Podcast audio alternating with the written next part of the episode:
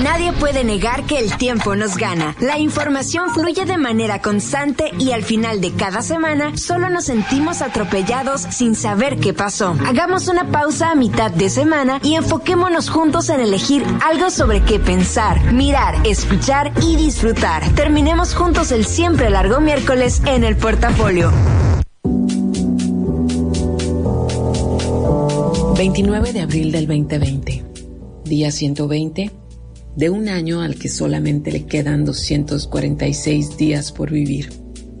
Este es el último miércoles de un abril completamente pandémico. Bienvenidos. Este es el portafolio número 181. Mi nombre es Karina Villalobos. Si te quieres comunicar conmigo, estoy conectada en Facebook, en Karina Villalobos. Si quieres checar lo que vamos poniendo en música y los temas que vamos hablando, también puedes seguirme en arroba 9 en Twitter y mi cuenta personal de Instagram que es arroba 9.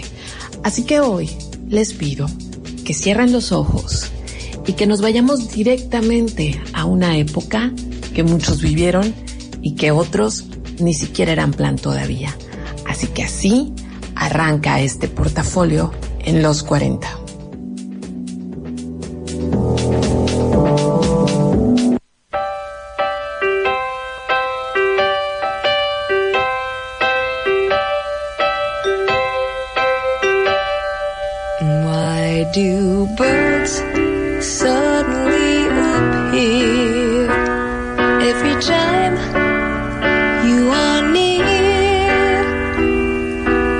just like me. They long to be close to you. Why do stars fall down from the sky?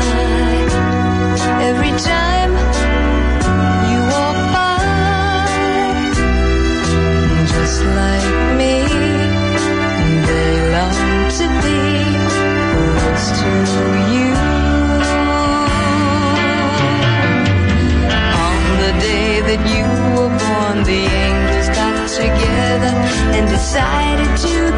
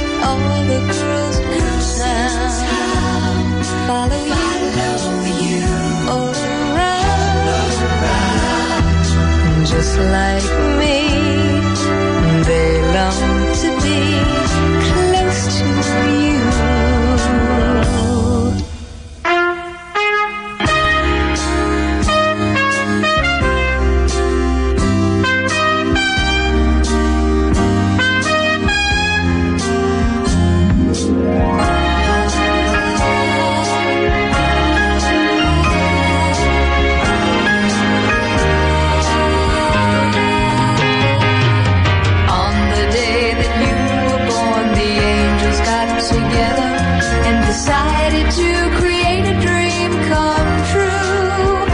So they sprinkled moon dust in your hair, golden starlight in your eyes of blue. That is why all the girls in the town follow you. Around, just like me.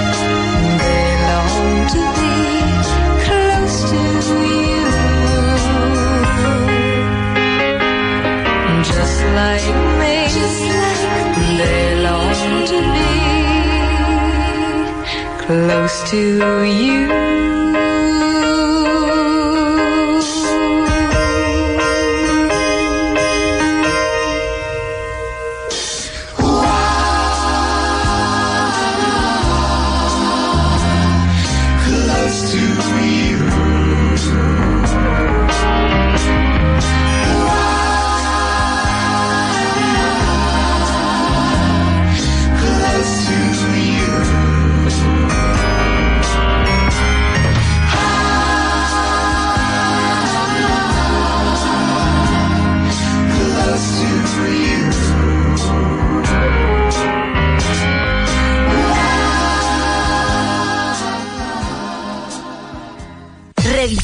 Estos días, pero en otros años. Los setentas, aunque no parezca, pasaron hace mucho. Y hoy, en el año 2020, estamos a 50 años de aquella década. En esos días escuchaba en la radio eh, Let It Be, bueno, además de la canción de los Carpenters que ya escuchamos, Let It Be, um, I'll Be There de los Jackson Five. Eh, la década dio arranque con una película que fue muy famosa, se llamó Love Story, que decía aquel eslogan horroroso de Amar es no tener que pedir perdón, que marcó a muchísimas generaciones y los hizo pensar mal o actuar mal con el amor. También fue la década en que George uh, Lucas hizo THX 1138, una película que si no han visto deberían de verla. Eh, fueron famosos los Aristocats de Disney. Y pues sí, Empezaban muchos cambios y se vivían muchos cambios, entre ellos que se retiró Mohamed Ali del boxeo para después volver y no volver muy bien. Em, empezó a construirse la ciudad de Pripyat, que quienes ya vieron la, la, la serie de HBO Chernobyl, pues ahí esa ciudad se hizo para hacer la planta de Chernobyl y todos sabemos en qué terminó. Eh, también en, al inicio de la década apareció por ahí un personaje llamado José José, con la canción El Triste en un concurso de toda Latinoamérica y así fue como supimos de él o se supo de él. También se separaron los Beatles, también se murió Jimi, Hendrix, Janis Joplin y se formaron bandas como Queen, como Aerosmith y como Kraftwerk. Seguramente alguna de las tres de tus favoritas. Y justo un año antes había iniciado algo que a lo mejor no sabes o a lo mejor no te interesa. Pero justo en 1969 había iniciado lo que hoy los historiadores dicen se llamó o la definen como la época o la era dorada de la pornografía que fue de 1969 a 1989. Pues bueno, ¿por qué estoy contextualizando los setentas y por qué eh, este, me estoy yendo tan atrás en el tiempo y por qué lo estoy combinando con pornografía? Pues porque la historia que les quiero contar inicia en los setentas y es una historia que yo ya había leído algo el año pasado o hace dos años había leído un reportaje en el país acerca de esto y me quedó así como muy marcado y resulta que ya hay un documental en streaming sobre la historia de esta pareja y es lo que les quiero contar porque es una de esas historias dignas de decir que pues, la realidad superó la ficción. Pues bueno, hoy les cuento un poquito de Karen y Barry Mason, una pareja de judíos practicantes, conservadores, gringos. El super nerd, un hombre que en los 70 trabajó haciendo efectos especiales para Odisea 2001, también para Star Trek. Eh, ella, egresada de periodismo, que eh, había como eh, comulgado con causas sociales, había entrevistado a Larry Flint, o sea, sí andaba por ahí en la onda, pero eran judíos y practicantes, tanto así que ellos se conocieron en una reunión de judíos solteros, ahí se enamoraron y se casaron.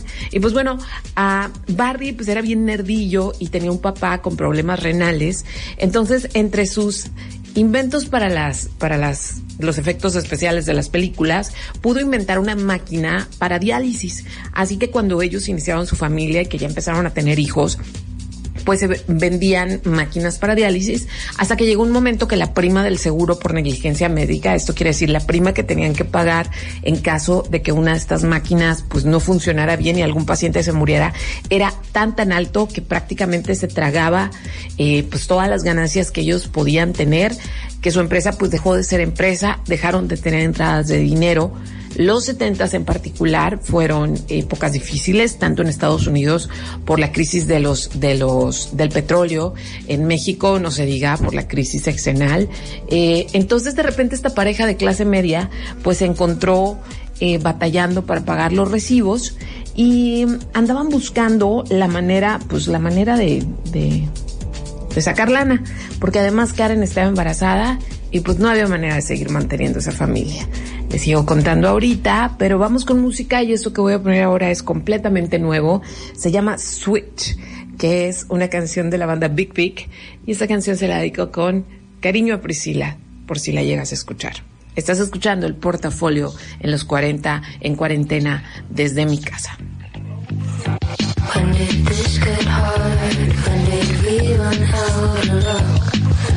See, him so run down, but I know I could even know.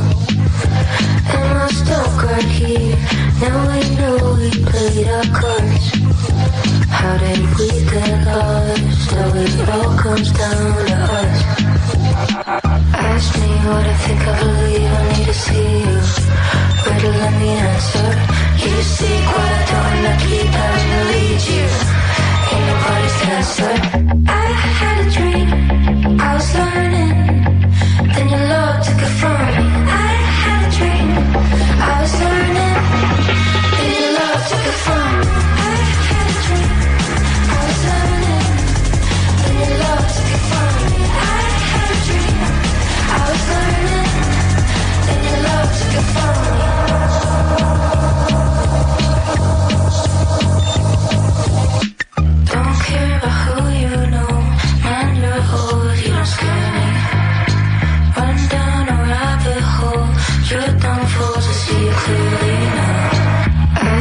what I think I believe. I need to see you. Where to learn the answer? You seek what I don't, I keep having to lead you. Ain't nobody's answer. I had a dream.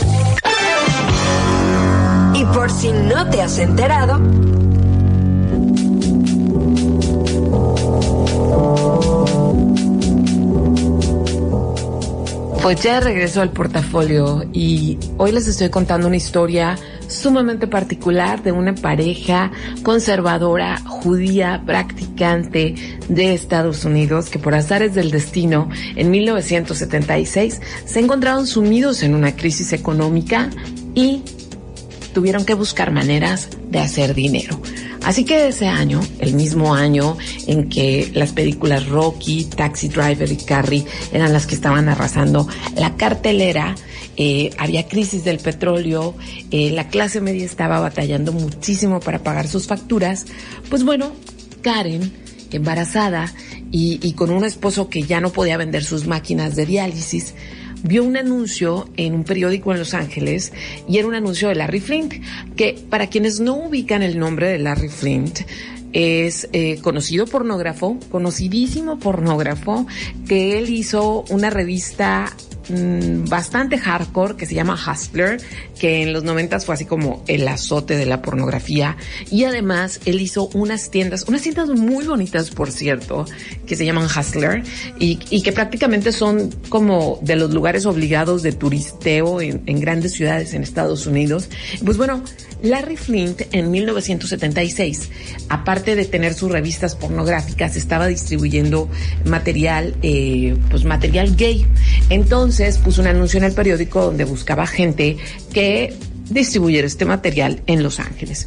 Entonces Karen, pues Karen ni, ni cerca de la pornografía, ni cerca de lo gay, ni nada, pues más que nada lo vio como la manera de, de generar ingresos en un momento de crisis y para su gran sorpresa, eh, levantó tantos pedidos que prácticamente pues ahí estaba un sueldazo y vieron la posibilidad de distribuir más revistas, se dieron cuenta que la demanda era inmensa y uno de los lugares que más vendía o que más les hacía pedidos era una librería, una librería de artículos de adultos que en ese momento se llamaba eh, Book Circus.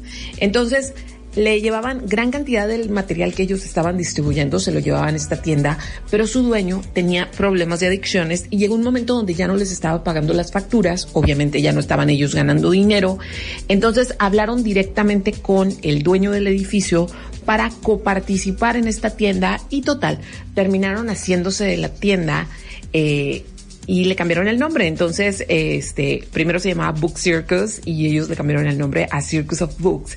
Y no nada más se hicieron de la tienda, sino que se volvieron la tienda especializada en Los Ángeles en todo lo que tenía que ver con literatura y películas gay, distribución de películas gay y además ayuda y además literatura, no nada más como pornográfica, sino literatura para la comunidad LGBT.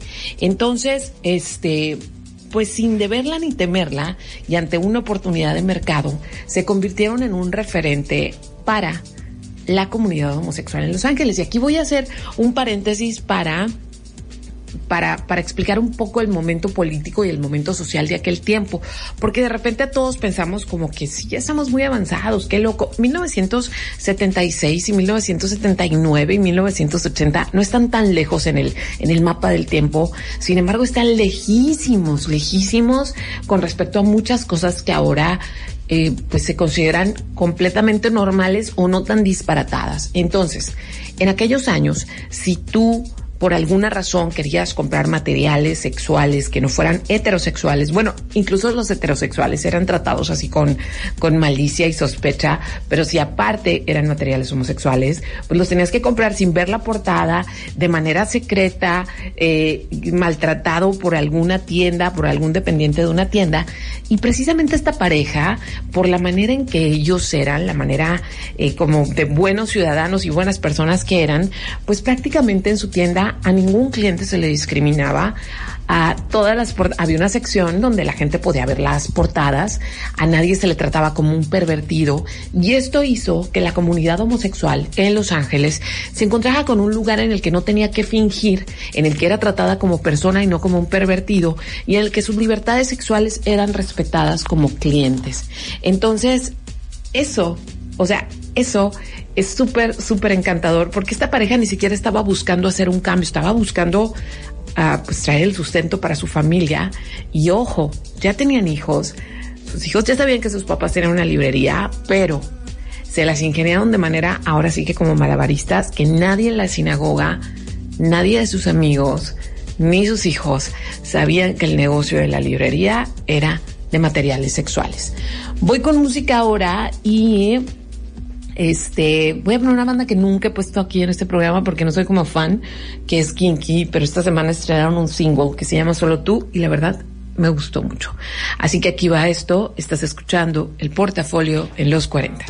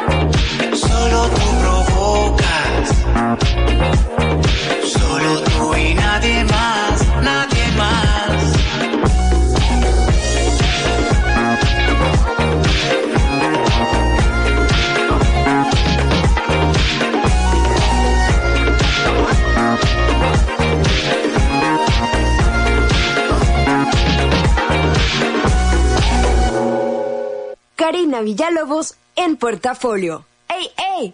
¿Ya tengo tu atención? Ahora escucha.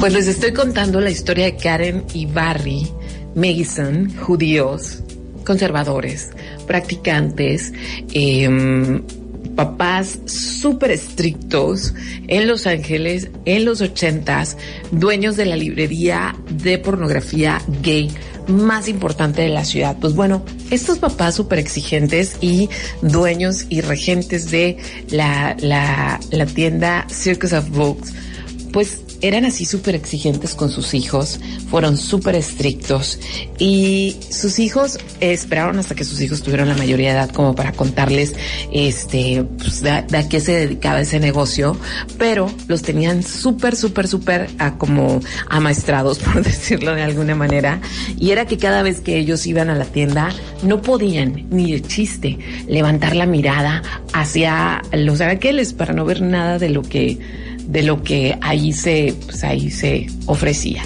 Fíjense que si la historia no les parece suficientemente sorprendente hasta este momento, porque, por favor, seamos honestos, ¿cómo, cómo nos sentiríamos cualquiera de nosotros si un día llegas a tu mayoría de edad con tus papás súper estrictos y conservadores y te dicen, ah, fíjate que el dinero que te damos sale de nuestra tienda de pornografía, ¿no? Nunca lo hubiéramos imaginado, es la cosa más rara, pero Fíjense que no nada más se dedicaron a eso, sino que ya cuando estaban inmersos en el negocio, pues se dieron cuenta que la producción también les iba a dar bastante lana. Así que no nada más distribuían revistas y materiales para adultos, sino que se, se convirtieron en productores de hardcore porno gay, ¿sí? Así como lo oyen. Y es bien chistoso ver a esta pareja en el documental porque son unos abuelitos súper lindos, como los abuelitos de cualquiera de nosotros, súper, así como súper amables. Entonces no te los imaginas, este, pues en esta industria y mucho menos como hardcore gay, ¿no? O sea, que es así como como todavía más para asombrar a quien escuche cualquier historia de este ramo, ¿no? Pero bueno, los ochentas, los ochentas son una época muy interesante. Yo crecí en los ochentas, eh, y, y, son una época que tiene muchos contrastes porque por un lado hubo transformaciones sociales bien, bien, bien importantes eh, y, y, bien bonitas, ¿no? En los 60s y en los 70s que tuvieron que ver con los derechos civiles de la gente de color, que tuvieron que ver con la liberación de las mujeres, que tuvieron que ver con el simple hecho de que la gente tuviera derecho a ser joven y no salir de la niñez directamente a casarse y tener hijos. Entonces, los 60 y 70 marcaron cambios bien interesantes, pero también para cuando llega el mundo a los 80 pues la Guerra Fría se había, se había tornado muy áspera, eh, la histeria colectiva que había de una posibilidad de una tercera guerra mundial con armas nucleares también era cosa de absolutamente todos los días. Y para acabar así como de ponerle contrastes a los ochentas, pues llega Ronald Reagan a la presidencia en Estados Unidos y su manera de llegar o como su eslogan y su y su campaña y su como agenda política tenía que ver con eh, con ponerle un alto a la libertad que se había conseguido a lo largo de estas luchas sociales. Entonces, él decía que el país tenía que volver a los valores morales tradicionales, cosa que es como Ajá, ¿cuáles son los valores morales tradicionales, no? Porque es muy, es muy raro hablar de moral cuando estamos hablando de política y miren que eh, últimamente lo escuchamos mucho de este lado. Entonces, para finales de los ochentas pasan, convergen varias cosas, ¿no? Bueno, mediados de los ochentas convergen varias cosas en este mundo convulso. Y por ejemplo, nosotros que somos fronterizos, pues obviamente tenemos como una visión mucho más cercana de, de, de estos cambios que se dieron, ¿no? Pero, ah, esos peros, ¿no?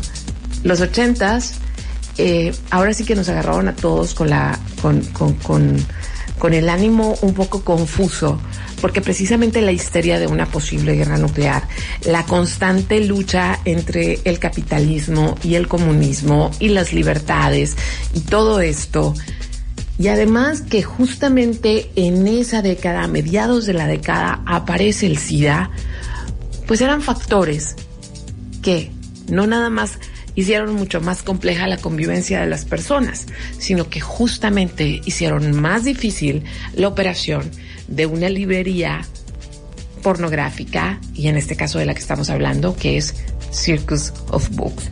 Vámonos con música, y esto es algo así como con el mood, el mood party, este, en el que pienso como en la fiesta de noche y la comunidad LGBT. Y esto es Gorgon City con algo que me gusta mucho que se llama Go All Night. Estás escuchando el portafolio en los 40. And I give you what you need. Don't play with my emotions, baby. I'm another brick. Don't wanna lose this feeling, so don't burn it out. I wanna keep on living in the moment now. I'm pulling you tight, and I might not let you leave. So give me your devotion, and tonight I'll set you free. Don't wanna lose control until the lights go out. Just me and you. Let's get into the moment now.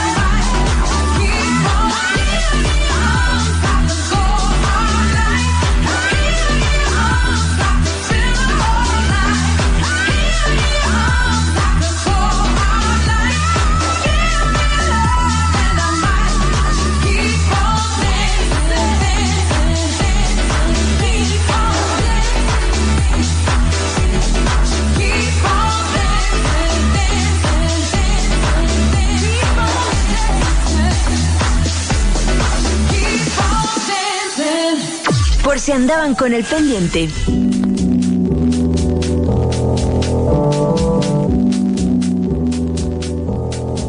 obviamente, eh, pues para finales de los 80, la combinación de eh, comunidad gay, pornografía, mm, las leyes que impulsó Ronald Reagan de la nueva moralidad estadounidense y la llegada del SIDA no fueron una buena combinación ni para los dueños de la tienda de las que les, les estoy hablando hoy, ni para nadie, ¿sí? Ni para nadie. Porque chequen todo lo que pasó en los ochentas en Estados Unidos, que sí es importante hablarlo porque la, todo lo que pasa en Estados Unidos permea a todos lados, se convierte como en la línea de seguimiento de los demás países y en nuestro caso siempre ha sido así. Entonces, fíjense, cuando Reagan llegó a la presidencia, empezó una política de lo que les comentaba en el, en el, en el corto pasado, eh, de los valores morales tradicionales. Entonces, algunas luchas que ya se habían ganado, pues prácticamente las echó para atrás. En algunos estados logró que se prohibiera el aborto. Se eh, logró también que se impusiera la teoría creacionista en las escuelas. Ah, no les da así como ataque cardíaco. O sea, en los ochentas, que los niños aprendieran eh, que Dios hizo la tierra. Y luego eh, también que se, se impuso que se hicieran oraciones en las escuelas al iniciar las clases y se le devolvió la condición de protegida a la mujer. Esto quiere decir que no tenía igualdad de derechos y que tenía que estar bajo la sombra de un hombre, papá o marido, para que se le reconociera su valor, ¿no? O sea, estamos hablando así como de valores del siglo XIX. ¿Por qué estaba tan encarnizado en, defender estos valores morales? Porque quería que de esa manera se notara una diferencia entre el bien y el mal, que los comunistas fueron la encarnación del mal, de la no moral, de la no religión, de no creer en nada, y que en cambio eh, Estados Unidos como líder de los países capitalistas, pues fuera bondad, moralidad, buenas personas y nada perverso. Para 1981, chequen lo que hizo este tipo, ¿sí? Eh, firmó una directriz donde aseguraba que ser homosexual no era compatible con el servicio militar, así que se persiguió y se hizo, hicieron que se expulsaran a militares homosexuales y los que ya tenían muchos años en servicio pues prácticamente se fueron sin derecho a pensión, así de grave la dirección moral de esta persona. Y pues este, este personaje era completamente prohibida, cosa que si ustedes son pro muy ustedes, pero el hecho de que uno sea pro o alguien que, bueno, es que no creo que nadie sea en contra de la vida, es nada más que pro es esta relación de estar en contra del aborto y, y la igualdad de derechos para personas de la comunidad LGBT. Eh, pero, eh, pues el hecho de que tú, te, tú tengas esa agenda y tú creas en eso no quiere decir que tengas que imponerlo a los demás. Y él sí lo quería imponer a los demás. Entonces, dentro de este esquema de valores morales, pues la pornografía era algo que se consideraba de, de de perversos, de gente de baja escala moral. Y obviamente esta administración relacionaba la pornografía con la maldad. Si, si tú comprabas pornografía, seguramente te prostituías, seguramente eras homosexual, seguramente comprabas o vendías drogas. Eh, eh, entonces todo lo que tenía que ver con una sexualidad diferente a la heterosexualidad o incluso la heterosexualidad pero con algunas licencias como de masoquismo y demás, pues eso te convertía en un criminal que si hacías eso con tu cuerpo que el Estado no de la manera correcta, pues seguramente infringías la ley de otras maneras. Entonces, eh, entre las condiciones morales que Reagan llevó a la presidencia y que bajó en un sistema o en un esquema de persecución moral para los ciudadanos y el hecho de que apareciera el SIDA, pues estos fueron los golpes, unos golpes mortales para el negocio de Karen y Barry Mason. De hecho, para ellos como propietarios, ellos trabajaban con gente muy joven, gente que era desde heterosexual hasta homosexual. Eh, muchos de sus empleados empezaron a enfermarse, empezaron a morir de sida y ellos como seres humanos bondadosos, como seres humanos, no, no, no precisamente tratando de hacer algo distinto, sino lo que harían por cualquier ser humano, cuidaron a sus empleados, les dieron servicio médico hasta el último minuto, les compraron medicamentos, eh, se encargaron de sus servicios funerarios, buscaban a sus familias, porque muchas de estas familias de muchos gays enfermos en los ochentas de SIDA, pues prácticamente los desconocieron, ni siquiera fueron a sus servicios funerales. Y y ellos como algo así como los tíos Karen y Barry pues se encargaron de estos chicos y sus hijos, que para entonces, este, pues sí conocían a los empleados y todo esto, aunque no podían ver los anaqueles, pues para sus hijos era completamente normal que iban desapareciendo empleados porque morían de sida. Entonces, entre la persecución moral de que se consideraba que este negocio era perverso, entre que los empleados estaban muriendo, entre que nadie decía que el SIDA podía contraerse independientemente si fueras homosexual o no, pues esto fue una gran, gran crisis para, para este negocio, pero también siguió siendo un lugar de encuentro para la gente homosexual donde no eran juzgados, donde a pesar de haberse enfermado no eran eh, echados a la basura como pasaba en tantos otros lados. Y hay una parte muy bonita en el documental donde Karen habla de esta, de estos jóvenes y dice, yo no hice nada extraordinario, hice lo que cualquier ser humano debió haber hecho, pero sí hay una mirada de nostalgia y de dolor en su cara donde dice, no debieron haber muerto, eran jóvenes extraordinarios, eran jóvenes brillantes, ¿no? Entonces, sorprende mucho que, personajes que crecieron en un entorno sumamente conservador tuvieran esta flexibilidad, ¿sí? para entender un negocio, para entender las necesidades de una comunidad y para verlos de tú a tú sin ningún juicio moral. Para inicios de los 90, después de todo este golpazo que significó pues la ondeada moral de Ronald Reagan y, y el SIDA en, la comunidad LGBT. Pues bueno, les tendieron una trampa y los acusaron, les hicieron un pedido de un estado donde no se podía vender pornografía, el empleado no sabía, manda los videos y los acusan de como, ¿cómo se? Tráfico de material obsceno. Este, y estuvieron a punto, Barry estuvo a punto de ir a la cárcel porque era el dueño legal del negocio. Y entonces era como, todas, todas nuestras amistades se van a enterar que somos pornógrafos. Eh, para entonces ya los hijos ya sabían a qué se dedicaban sus papás y no lo podían creer. De hecho, el documental de esta historia lo dirige Rachel Mason, que es una de las hijas del matrimonio. Y, dice, bueno, yo no puedo creer que mientras mi mamá me regañaba porque yo me pintaba el pelo rojo, pues ella en realidad estaba produciendo porno gay, ¿no? Es así como historia increíble.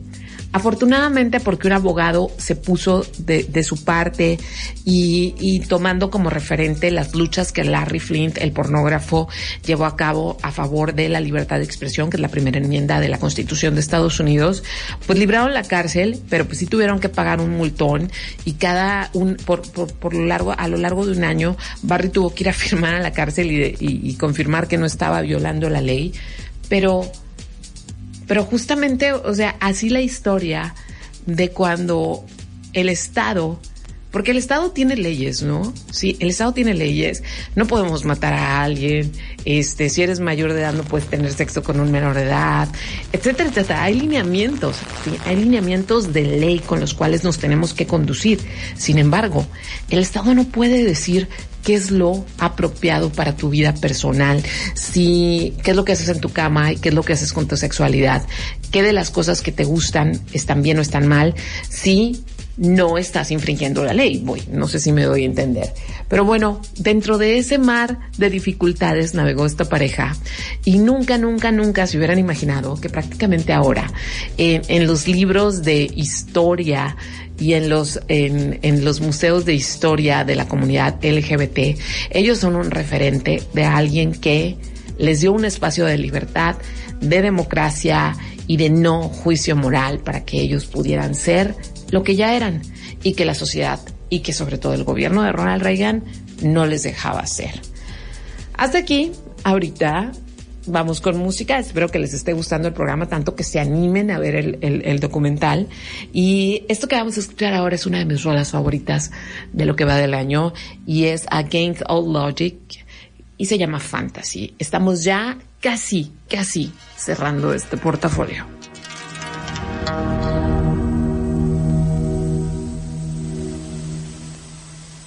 Ah.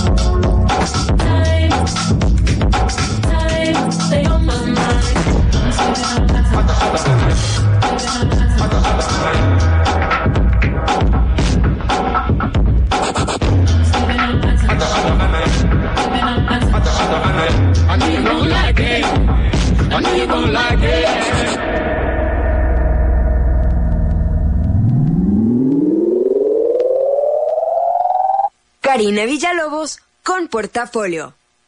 Sé lo que harás los próximos días.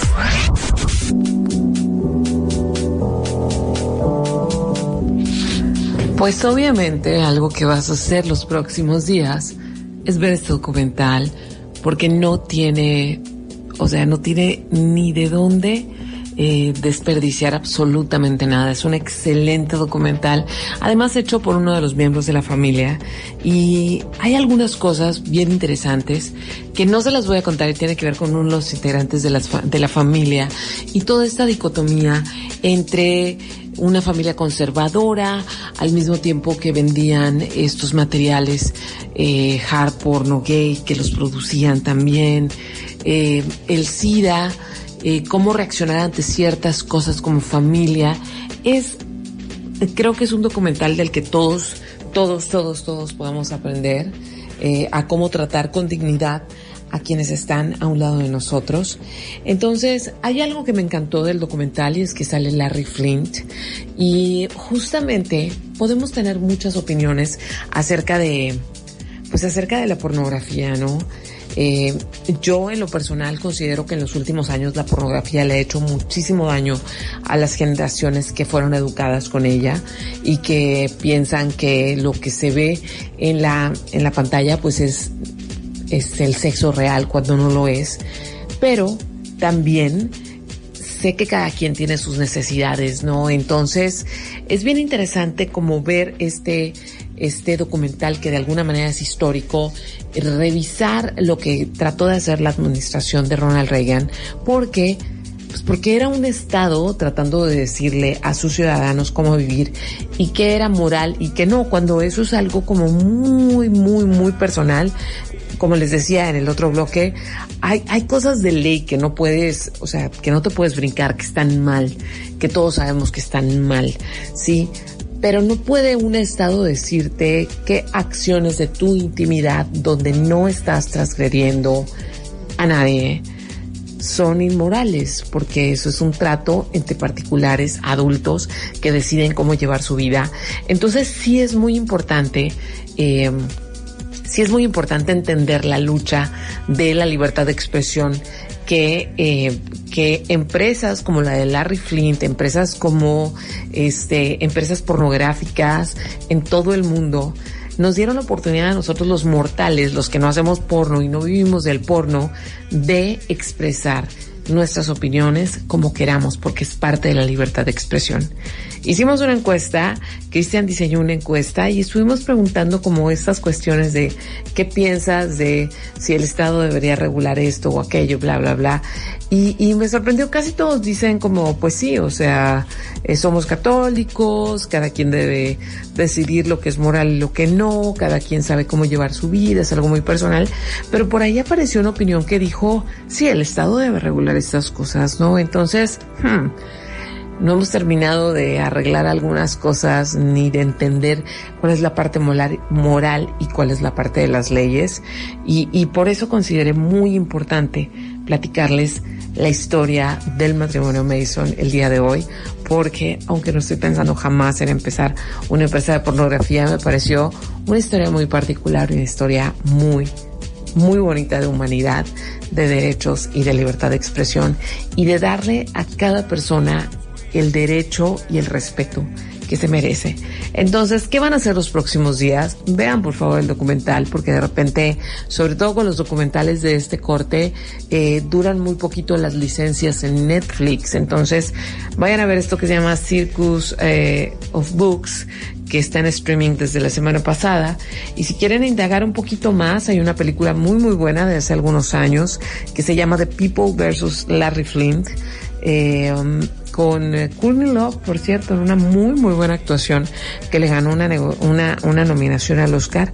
Entonces ahí se enteran de estas luchas de Larry Flint por la libertad de expresión, aunque no nos guste lo que hace como producto pornográfico. Entonces ahora sí yo ya me quiero despedir. Bueno, no quiero, pero ya me toca despedirme. Les mando saludos a todas las personas que estuvieron haciéndome saber que por ahí andan, que por ahí estaban listos para escuchar el programa. Así que abrazos a abrazos, sana distancia y todo eso, pero abrazos y muchas gracias Ricardo Corral, Dinora Bernal, Caleb Becerra, eh, Glenda Campos, eh, Susana Flores, Ileán Padilla, Alanca Estruita, Lupita Rivera, Chio Ureña, Enrique Yarín, Isis, Iracema Brilín, Olga López, eh, Paloma Gutiérrez, Isabel Jiménez. Muchísimas gracias por estar atentos al portafolio. Sé que vivimos días extraños, sé que vivimos días que a veces no tienen forma, pero espero que al menos este programa lo saque un poquito de las preocupaciones de diario, que en el encierro no dejan de ser preocupaciones. Ahora sí me despido, les recuerdo todas mis redes sociales, Karina Villalobos, en Facebook. Si ustedes me siguen ahí, les van a salir las notificaciones cada vez que actualicemos la página de internet. La página de internet es carinavillalobos.com y ahí pueden encontrar podcasts, pueden encontrar resúmenes, links, eh, absolutamente todo lo que se habla aquí en el micrófono. Y también pueden seguirme en Twitter, que es arroba 9 y ahí Cristian va poniendo las canciones cada vez que las vamos, o sea, que las vamos tocando en el programa, los temas, algunos datos Y también recuerden que el portafolio lo pueden encontrar en cualquier plataforma de streaming que es Evox, que es eh, iTunes de Apple, que es Spotify. Y además en Spotify tenemos un playlist de la música que escuchamos en el portafolio. Ahora sí, muchas gracias a Itani, Cristian, que hacen posible este programa. Gracias a Armando, que siempre está este, al pie del cañón allí en los controles. Eh, gracias a Arturo por hacer posible el programa artesanal. Y ahora sí, yo ya me voy y los dejo con esto que se llama Nobody, eh, que es de drama con Gorgon City. Ya sé que ya puse a Gorgon City hace unos minutos, pero mm, va de nuevo. Que tengan muy bonita noche, cuídense mucho. Adiós.